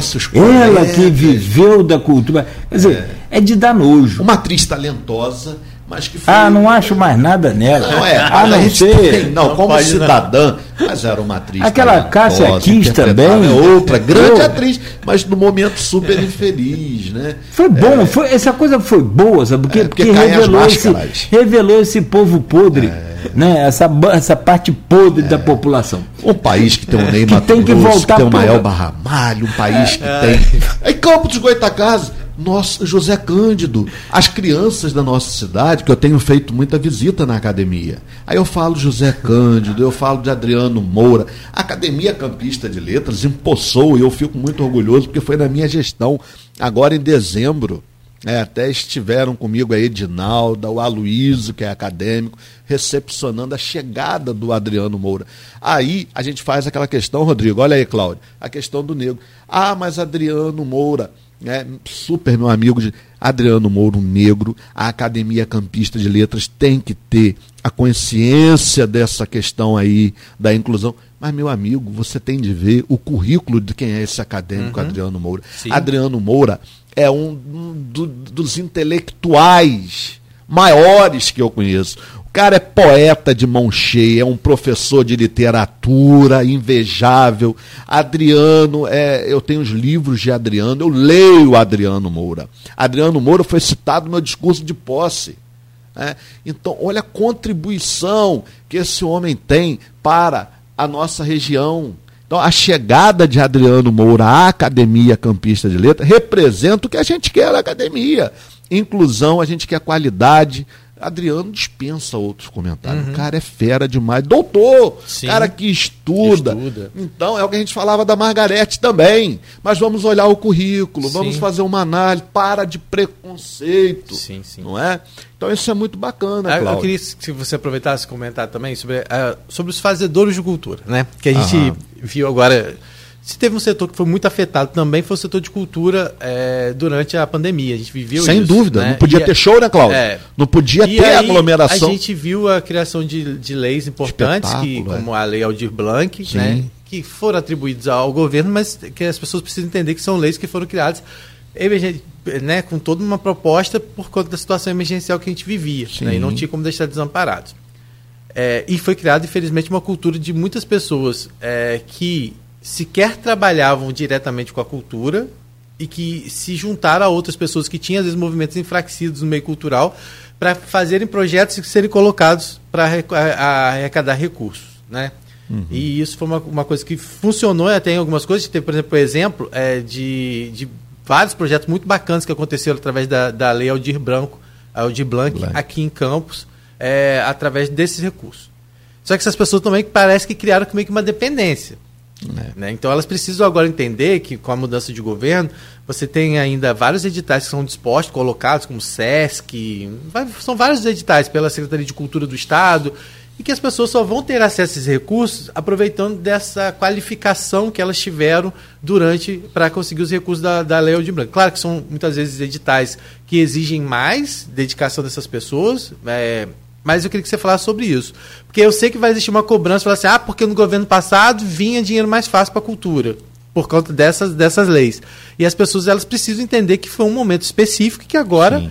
a página tem que ser virada e as pessoas começaram também parar um pouco também com essa dependência, que não que não seja obrigação, é obrigação do poder público promover cultura, mas também que as pessoas busquem outras formas, né? Sejam através de, de iniciativas é, públicas e privadas. Essa Queria que você- parceria, É, né? é, e porque eu, eu temo, pelo que eu estou vendo, de já pessoas que trabalham com cultura falando assim. Ah, mas vai acabar o recurso, vai acabar o, o auxílio, o recurso, Uhum. né? E tipo assim, como se não, como se aquilo fosse uma coisa que uma política é, de governo daquele governo que agora não vai ter mais. É. Então as pessoas precisam entender isso também, né? Que é. um processo transitório, que as pessoas precisam aprender a fazer cultura também, buscando não só recurso público, mas também da iniciativa privada, né? é, buscar parcerias. E tem também questões estaduais. Né? A gente tem também projetos que são feitos pelo Estado. né? Então não é só a questão é, lá federal. Né?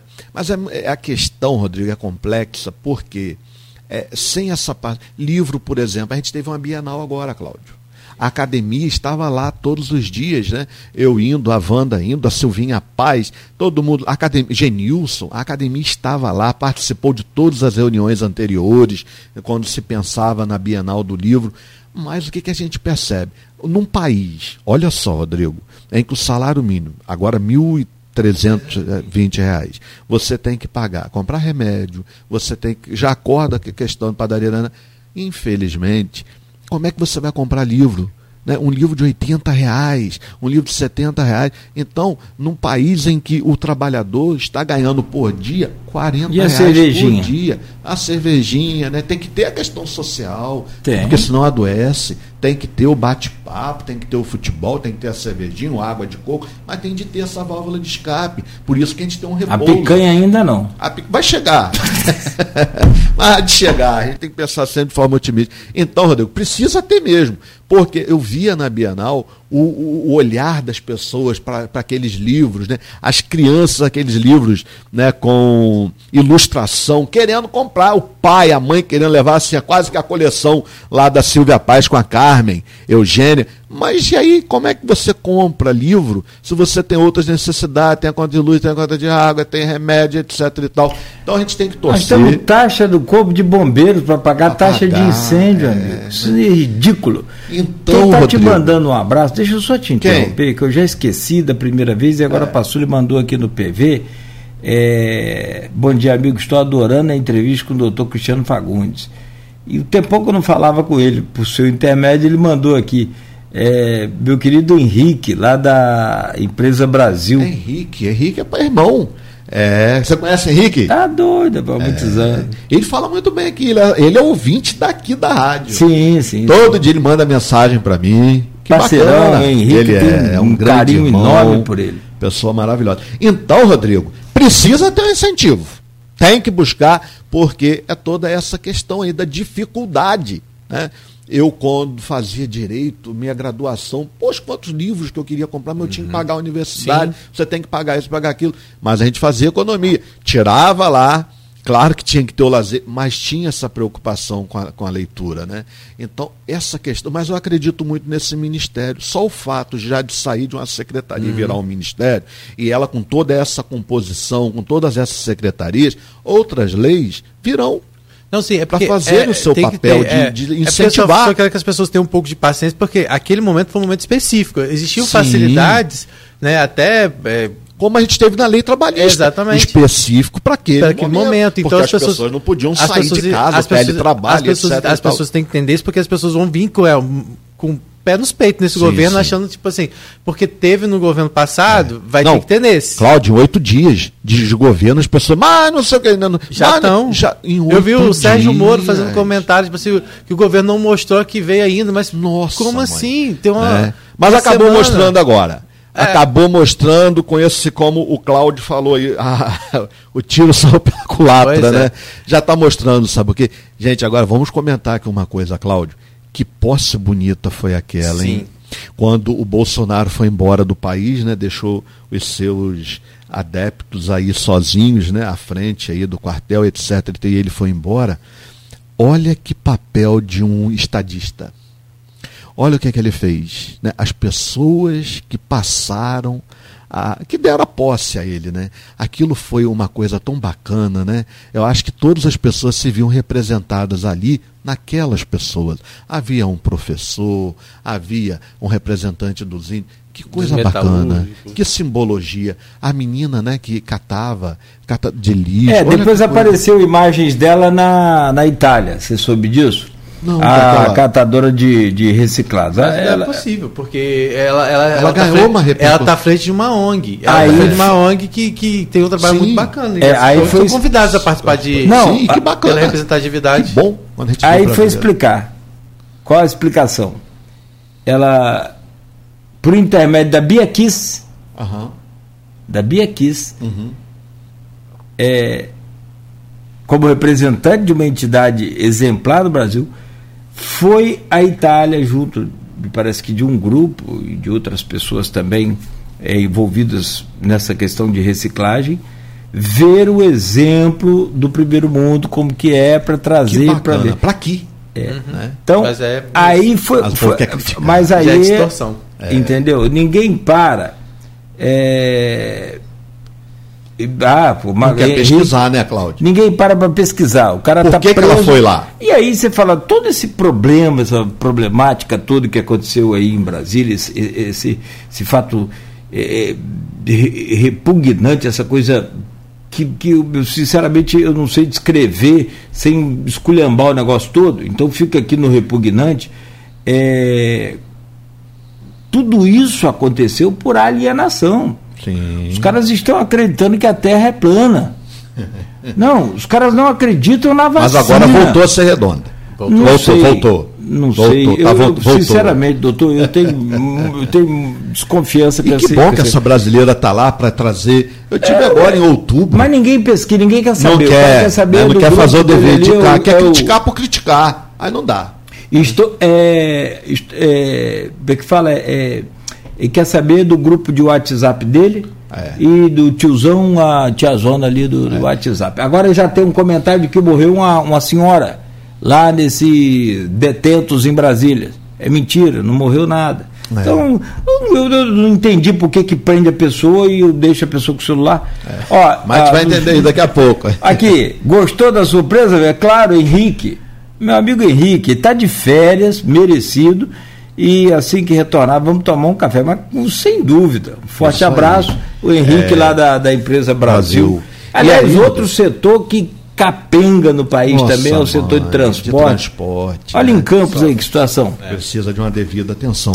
E Antes aí, de você. Ah, essa moça, né, que foi lá, foi para qual país? Foi pro- Itália. Pra Itália. Eu tive agora, e aí, bacana, os alunos ficaram tão felizes. Eu tive em outubro, eu fui a Portugal e fui à Espanha, eu fui fazer palestra em duas universidades respeitadíssimas. Eu tive palestrando, falando de direito do trabalho, na Universidade Complutense. lá de Madrid. Depois eu fui para a Universidade de Burgos, também na Espanha, para falar direito do trabalho. Os alunos adoram, poxa, o nosso professor. Então é isso que a gente quer que exista no país. Uhum. Que bom que um campista, que um brasileiro está indo lá, seja para aprender e trazer coisas, experiência para cá, seja para levar também a, a, nossa cultura, o que a gente tem daqui para lá. Então a gente tem que ficar feliz. Não, e olha o preconceito. E, e, mesmo se ela fosse uma catadora, porque ela, ela faz parte de uma, uma, uma ONG, ela faz parte de, de uma cooperativa, né? E mesmo se fosse isso, é aquele discurso de empregado doméstico não pode ir à Disney, é, é, é aplicado a isso. Essa coisa, né, que Porque não histórica. pode. a questão do estrutural, hoje, do racismo é, estrutural hoje nesse o país. mercado de, de, de, reciclados é uma coisa que está é, crescendo muito. É. E algumas pessoas, é claro, a gente for, aliás, se você trabalha numa cooperativa, você tem uma coisa muito organizada, as pessoas têm sim condições de ter um dinheiro, planejar uma viagem para fora do Brasil, claro. sim, por que elas não podem viajar? Até o Adriano Moura trabalha muito bem com essa questão do racismo estrutural em nosso país, né? O que é lamentável. Ó, aí, o Cláudio, as pessoas aqui em Campos não sabem José Cândido Carvalho quem foi. Dona Ana Pimenta então não conhecem a própria história. Agora está chegando Santa Márcia, isso é uma questão cultural. Uhum. Né? Eu fui ano passado pela primeira vez, Cláudio. Fiz aquela caminhada, saímos aqui do centro. Ontem nossa entrevista foi sobre isso aqui. Eu vi, eu andava vendo. É, e vocês falaram também hoje aqui na abertura, né? Uhum. Dessa questão aí. E são sete horas que nós fizemos. E esse ano pretendo ir. Sábado ah, é? a gente sai daqui de novo, sete horas. Né? E é um ambiente gostoso, isso é patrimônio, né? Uhum. Vem pessoas de todos os lugares para caminhada, a questão dessa romaria. Então a gente tem que incentivar isso. Rapaz, ninguém sabe quem foi Nilo Peçanha, rapaz. Pois é. Nilo Peçanha, quem tanto fala aqui. É... Ninguém sabe. Não sabe Donana, né? Como a gente falou, Donana ah, Pimenta, Nilo Peçanha Benta foi, Pereira. Foi o primeiro assim. e único, primeiro e único presidente brasileiro negro. É. Então a gente precisa conhecer a nossa literatura. Ah, quem, quem, sofre muito com isso aí é Rafaela, Graziella. Sim, lá do museu. Do né? museu Silvinha Paz, que é uma Silvinha, grande Silvinha, historiadora, fera, é. faz um trabalho de literatura incrível. Mas você sabe, é o Edmundo, mas você sabe que isso é, é malhar meio que em ferro frio, é secar gelo. Não que o trabalho deles, dessas meninas, sejam. Pelo, pelo contrário, eu, eu louvo todo dia né, e, e, sou muito feliz por poder contar com essas eh, pessoas que se dedicam a isso, mas eu, eu acredito no resultado, vai dar resultado, mas assim, é uma gota no oceano perante a ignorância que nós, população, nós, nós, todos nós sim, temos. Sim, sim. Por quê? Porque enquanto não se fizer um trabalho com as crianças, pois é. nós vamos continuar jogando lixo na rua, nós vamos continuar sem ler, nós vamos continuar sem conhecer a história, nós vamos continuar sem respeitar as leis de trânsito. Tem que passar pelas criancinhas. semente. É só por Lá, ali. Isso. Não adianta só esse maravilhoso trabalho que essas meninas, meninos, todos é. fazem aí, é extraordinário a luta que o Edivazinho Júnior, Edivar da CDL sim, tem. Sim. Isso é maravilhoso. Lançou ontem Caminhos da Fé. Sim, né, o Genilson também à frente do Instituto Histórico. Citar nomes é complicado, você acaba é esquecendo. Assim, Genilson é uma figura. Cara que incentiva, né? Sou Faz fã do Genilson. Sou fã do Genilson. É um amigão que eu tenho na academia, é o meu tesoureiro aqui na academia, campista de letras, bom, mas é bom. é parceiro, então, ajuda assim, muito. Mas se não trabalhar as crianças, não vai ter resultado. Não vai mudar? Não vai ter resultado grande. Vamos ter resultado? Vamos. Você falou Mas tudo. Não...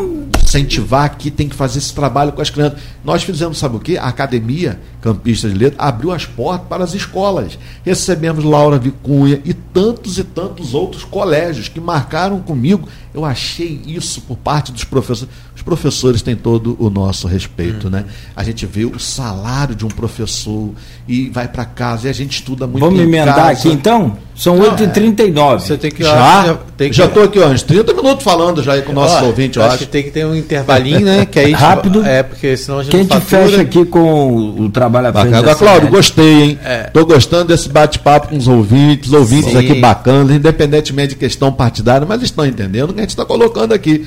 Ó, eu já estou me convidando para voltar aqui, que eu gostei demais de conversar aqui com os ouvintes da Folha, hein? Pode Vamos voltar. lá então, deixa eu pedir licença a vocês. Rapidamente, próximo bloco a gente fala um pouco sobre esse trabalho desenvolvido à frente da ACL, que é a Academia Campista de Letras, e projetos agora para esse ano de 2023. Meu caro Cristiano Fagundes, conversando aqui nesta manhã com o Cristiano Fagundes, advogado, professor e presidente da Academia Campista de Letras. É... Poeta, poeta. Peraí, peraí, deixa eu abrir aí. Oi, Rodrigo. E é poeta também. Ah, sim. Poeta, escritor. escritor poeta. É um, um, multifacetado aí nesses tempos de, de, de, comunicação moderna e avançada. O Cristiano fala ao vivo com a gente, já falamos aqui sobre vários assuntos. E o Cristiano, por ser advogado também, é especializado na área trabalhista. Antes de você fechar o programa, Cristiano, falando sobre o desenvolvimento e, e todo o, tra o, o, trabalho que você tem feito à frente da ACL e os seus projetos para esse ano agora de 2023, é, eu gostaria que você falasse só, Rodrigo, você pode complementar a pergunta caso queira, mas só sobre essa reforma trabalhista. Houve até uma declaração do presidente do PDT, aqui do estado do Rio de Janeiro, que assume o, o, Ministério do Trabalho. Não, ele é Previdência, eu acho. Da Previdência. Carlos Lupe, Previdência. Carlos Lupe, Previdência. Isso aí. Obrigado, Rodrigo. É, falando sobre essa questão da reforma trabalhista. Foi uma reforma para os patrões. Os trabalhadores brasileiros saíram no prejuízo ou não? Como é que você analisa mais tecnicamente esse assunto? E uma outra coisa, é possível reverter essa situação? É, desde que passe pelo plenário do, do Congresso, né? Bom, então vamos lá. Estou vendo aqui a participação do amigo Edmundo Siqueira, livro bacana do Edmundo, já estou terminando a leitura. O Rafael Cris, meu amigão também Renato Manhães, todo mundo aqui interagindo. Pois é, eu digo até para os meus alunos na aula de Direito de Trabalho, Processo de Trabalho, sobretudo lá na pós-graduação e no Operação OAB, não, nós não tivemos uma reforma, nós tivemos uma deforma na legislação trabalhista. Por que, que nós tivemos uma deforma? Trazer para o bojo, trazer para dentro da CLT o contrato de trabalho intermitente, da forma em que ele foi feito no nosso país, né, só excluiu do contrato de trabalho intermitente o aeronauta, deixando a possibilidade de todos os demais profissionais serem contratados por essa modalidade. Isso é um absurdo, porque chega ao final do mês, esse trabalhador pode ganhar 200 reais, porque ele vai ganhar pela hora estritamente trabalhada. E ele não sabe, Cláudio, quando ele termina, está com a carteira assinada, mas para mascarar. Porque está com a carteira assinada, aumenta o número de pessoas na formalidade, mas ele está lá meses e meses sem ser chamado. Porque o contrato de trabalho intermitente é isso é você contrata o empregado, assina a carteira de trabalho dele, mas é um contrato, Rodrigo, que mescla período de trabalho e período de inação. Só que nesse período que ele fica na inatividade, na inação, ele não tem indenização, ele não tem remuneração, ele não tem nada. Mas não tem nem, não recolhimento de FGTS e INSS? Tem FGTS, não contribui para a Previdência, então esse tempo não é computado para aposentadoria, para uma, uma necessidade de um benefício previdenciário. Esse contrato de trabalho intermitente, isso é maltratado é baratear ainda mais a mão de obra humana nesse país. E o que é que foi feito com essa deforma trabalhista? Mas, mas se eu entender, isso é opcional ao patrão, tipo, o patrão que diz a hora que ele quer ou não? Sim, ele. É, não, não... é, foi isso que foi feito na CLT. Está lá agora no artigo 452A da CLT, na nossa consolidação. O contrato de trabalho intermitente é esse que mescla período de trabalho com período de inatividade. O período de inatividade ele fica na imprevisibilidade, porque sequer, Cláudio, a lei agora diz qual o período máximo que ele pode ficar na inatividade, esperando ser chamado. E as nossas contas, elas são intermitentes? Não, farmácia, padaria, conta de água, internet, conta de luz, elas não param.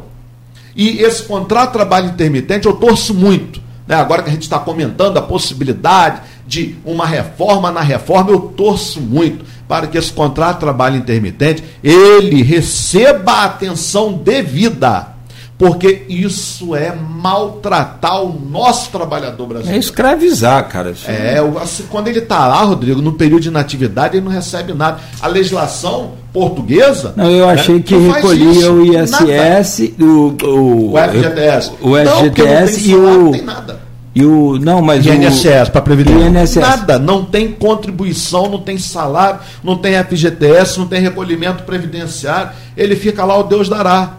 É em Portugal, quando É analisei- contrato de PJ, deixa eu entender Não, melhor. é carteira assinada, é, É empregado mesmo, pessoa física, mas trouxe essa aberração. Porque tem um contrato de. PJ.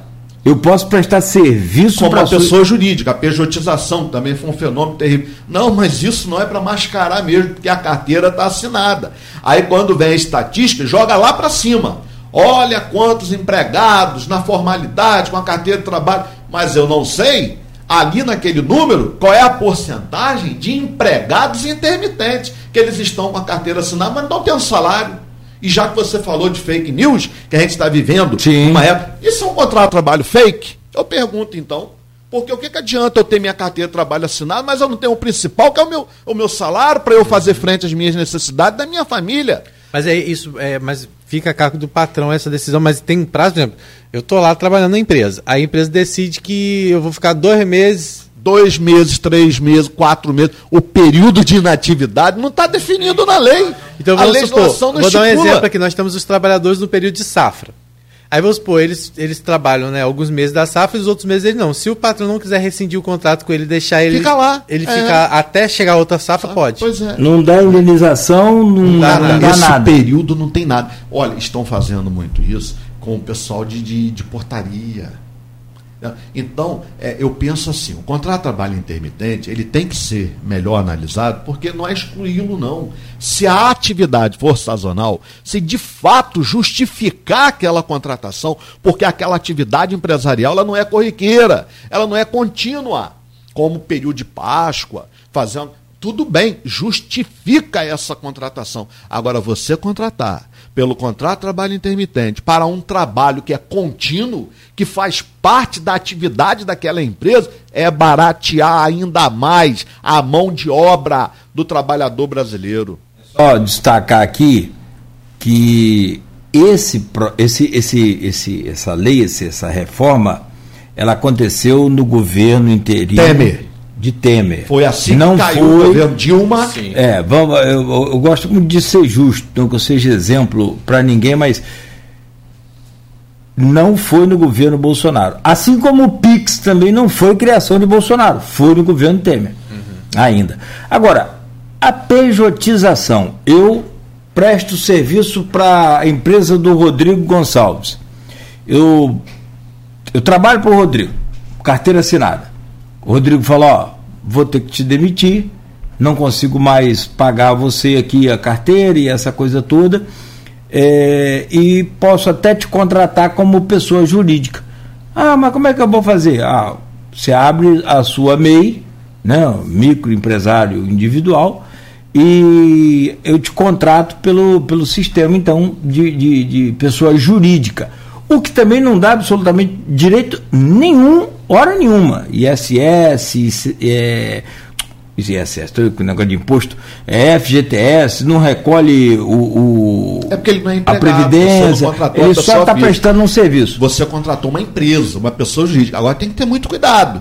Porque se É estiver. que eu queria saber, tem pegada nisso aí? Tem, por quê?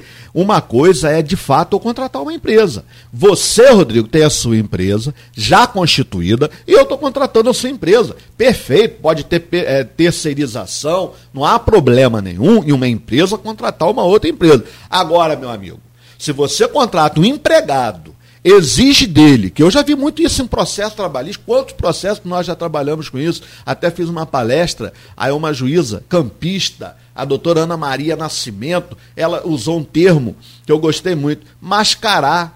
Aí exige daquele empregado, que ele é um empregado, que ele abra uma empresa, uma PJ, uma pessoa jurídica, como forma de ser contratado. Se você não abrir a PJ, eu não te contrato.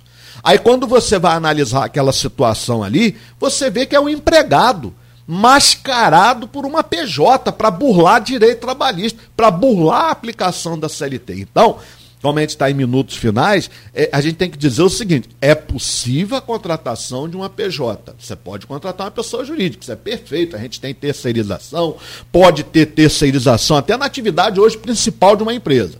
Isso a gente não contesta. Agora, quando você exige que aquele empregado abra uma empresa para que essa empresa preste serviço à sua, aí, meu amigo, vai para a Justiça do Trabalho. O juiz do trabalho vai analisar aquele caso concreto, oitiva de testemunha, e se perceber, Cláudio, que ali havia subordinação, ou seja, pessoalidade, se estiverem presentes os requisitos que caracterizam o vínculo de emprego, o juiz vai declarar o vínculo de emprego, vai declarar a nulidade daquela pessoa jurídica, vai mandar assinar a carteira e pagar os direitos trabalhistas. Né? Então é um tema super importante, essa questão da reforma, muito bem registrado aí por você, Cláudio, isso vem do governo Temer.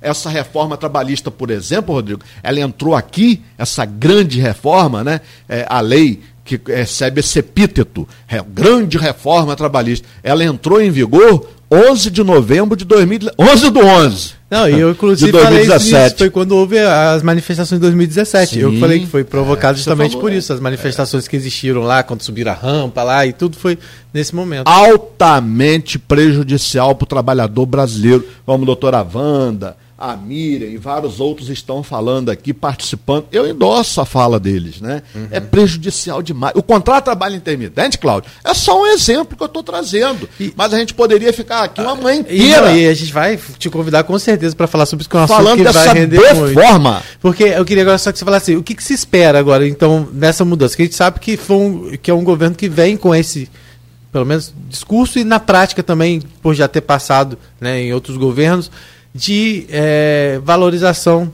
das leis trabalhistas, de, de garantir direito ao trabalhador. O que, que se espera? O que, que você já ouviu falar assim?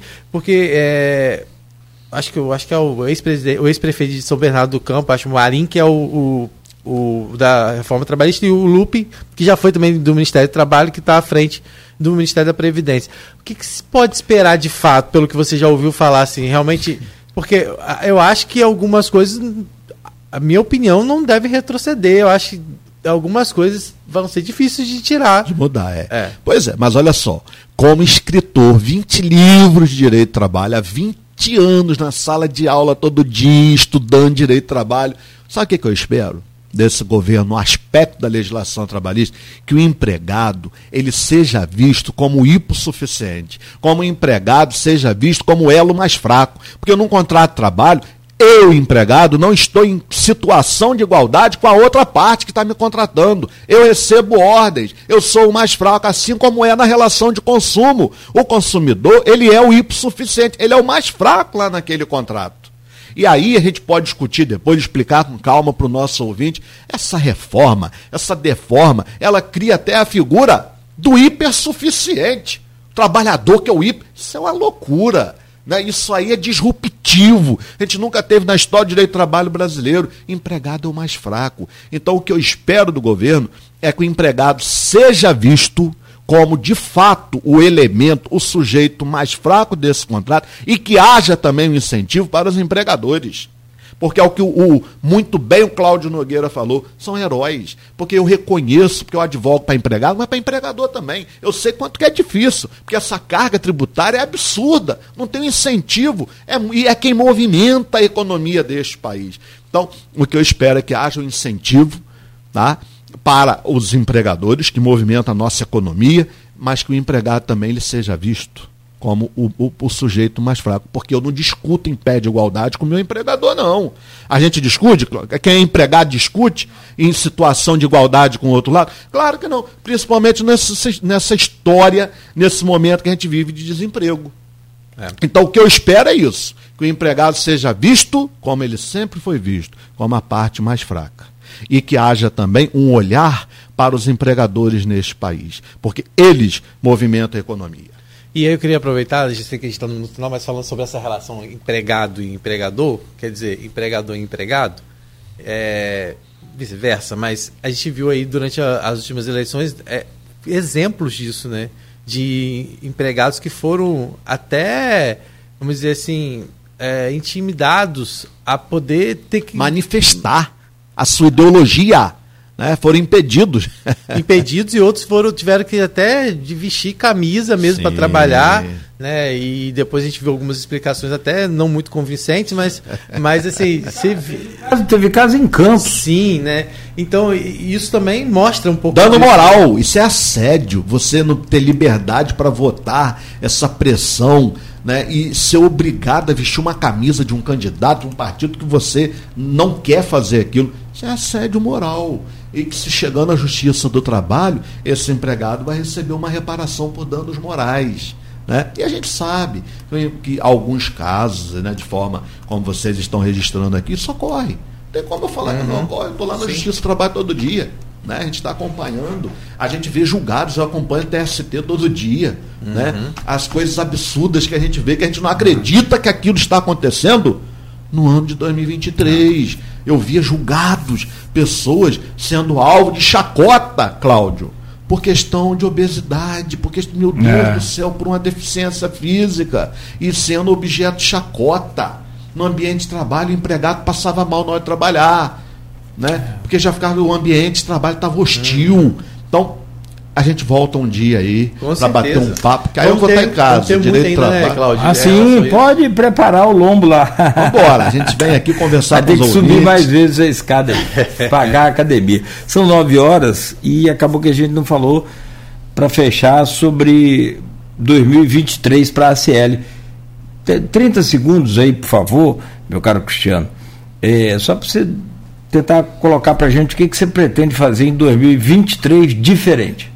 Bom, vou falar então à frente da academia. Uhum, sim, é isso aí. isso aí, então. Quero fazer um projeto, uma jornada de literatura, discutir a literatura, trazer os grandes nomes que a gente tem: Adriano Moura, o Aloysio, que é um grande poeta, Annalise, Edinal, Darlete.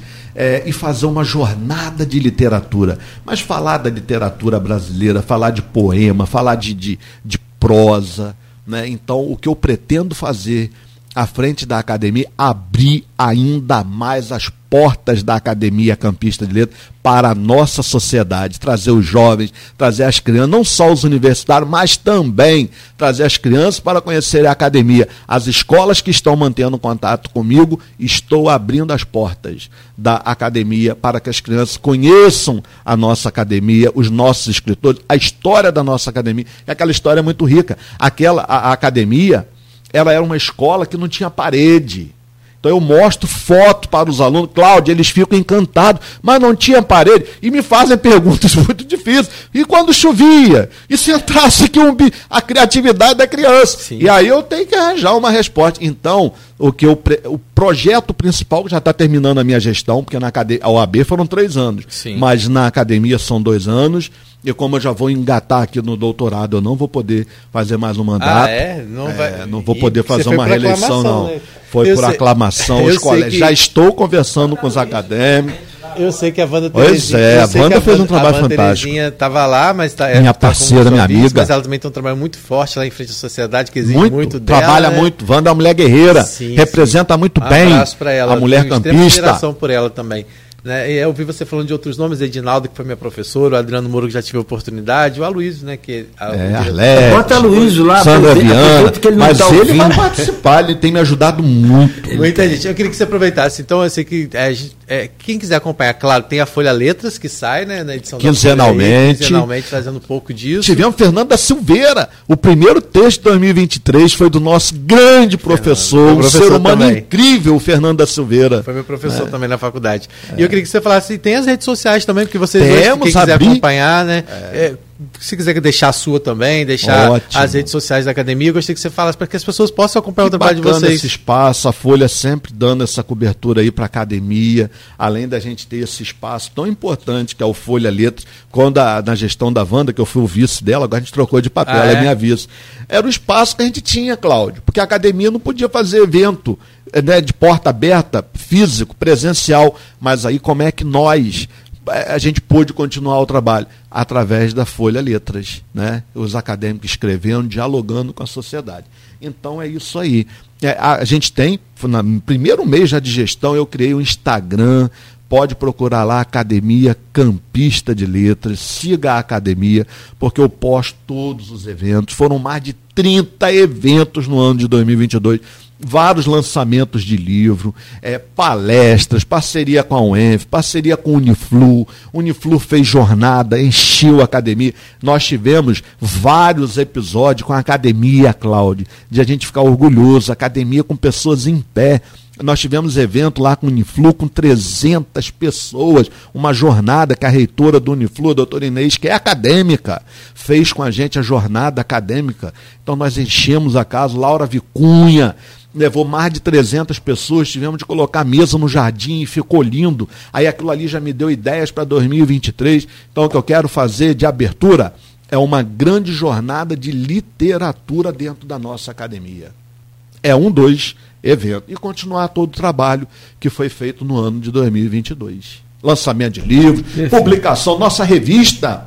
A revista voltou Isso. depois de 13 anos, porque eu tive apoio do escritor, do meu amigo Sofiati.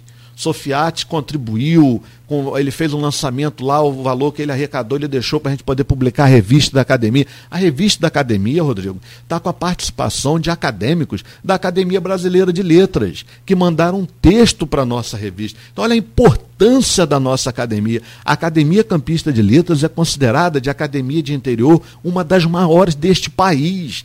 O nosso prédio ele é muito bonito, mas não fica restrito à questão física, Sim, não. É, Essa academia tem o Elmar Martins. É o valor imaterial também. É, né? essa academia tem o Fernanda Silveira, tem uma Arlete, a gente tem uma Sandra Viana, uma Edinalda, um poeta de Monchê, que é o Aloísio.